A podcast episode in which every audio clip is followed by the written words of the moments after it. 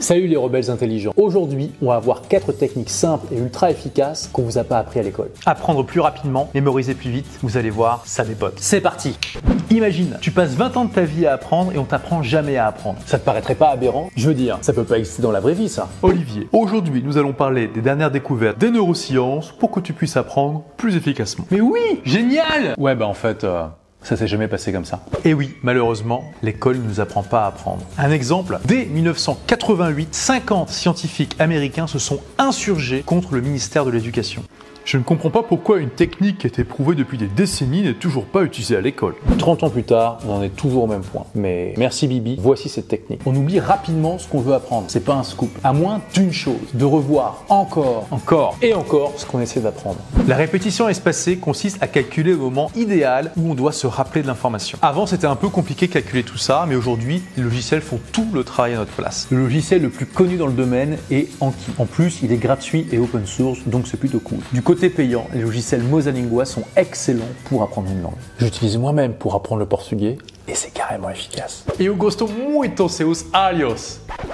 Mas espere, pourquoi tu t'en vas? Et d'ailleurs, si ces logiciels sont plus efficaces que la méthode 1.0 utilisée par l'école, c'est aussi parce qu'ils testent notre mémoire avec des rappels. Ce qui tombe bien, puisque c'est justement notre deuxième technique qui dépote. Plein d'études montrent que les rappels sont plus efficaces que le fait de relire un texte plusieurs fois pour l'apprendre. Si, si, je t'ai mis les références en description. Mais en quoi ça consiste exactement? Eh bien, plutôt que de lire un texte 4 ou 5 fois de suite, tu vas le lire une seule fois et tout de suite après, tu le mets de côté et tu écris tout ce dont tu te rappelles.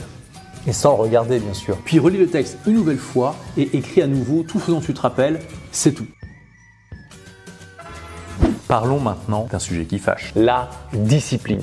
Parce que oui, il est possible de booster ta volonté pour avoir plus de discipline. Bon, si t'es comme moi, des fois tu te promets de faire certaines choses, comme de passer une heure à réviser ton anglais ou de travailler sur ton projet de livre. Mais tu cèdes à la tentation et tu te retrouves à regarder une énième vidéo sur YouTube tout en mangeant le dernier bout de saucisson tout sec qui traînait sur ta table. Bon, euh, je donne ça comme exemple, hein. évidemment, euh, ça m'est jamais arrivé. Eh bien, imagine que tu boostes ta discipline et que tu réussisses à résister à la tentation plus souvent pour faire ce que tu t'étais promis de faire. Et ouais, même si c'était seulement 10% en plus, ça pourrait carrément changer ta vie. C'est vrai, Olivier. Une des plus grandes découvertes de ces 20 dernières années est que la volonté est comme un muscle et que comme un muscle, il est possible de l'entraîner. Ok, je vais te donner un exercice simple que tu vas pouvoir faire juste après avoir vu cette vidéo. Tu vas dans une épicerie et tu achètes une friandise que tu adores et qui se conserve. Moi, par exemple, ce que j'adore, c'est le chocolat blanc en noisette. Ça me fait craquer. Ensuite, tu vas mettre la friandise bien en évidence dans un endroit où tu vas la voir souvent, que ce soit chez toi ou à ton bureau. Et puis tu vas y résister. Résiste à la friandise pendant 15 jours et au bout de 15 jours, tu auras le droit de la manger. Puis réessaie pour 30 jours et au bout de 30 jours, donne cette friandise à quelqu'un. Puis essaie encore d'augmenter la difficulté. En faisant cela, tu vas entraîner ton cerveau à résister davantage aux tentations et donc tu vas augmenter ta discipline. Passons maintenant à la prochaine technique. Est-ce que devenir plus intelligent, ça te dirait? Si t'es comme moi,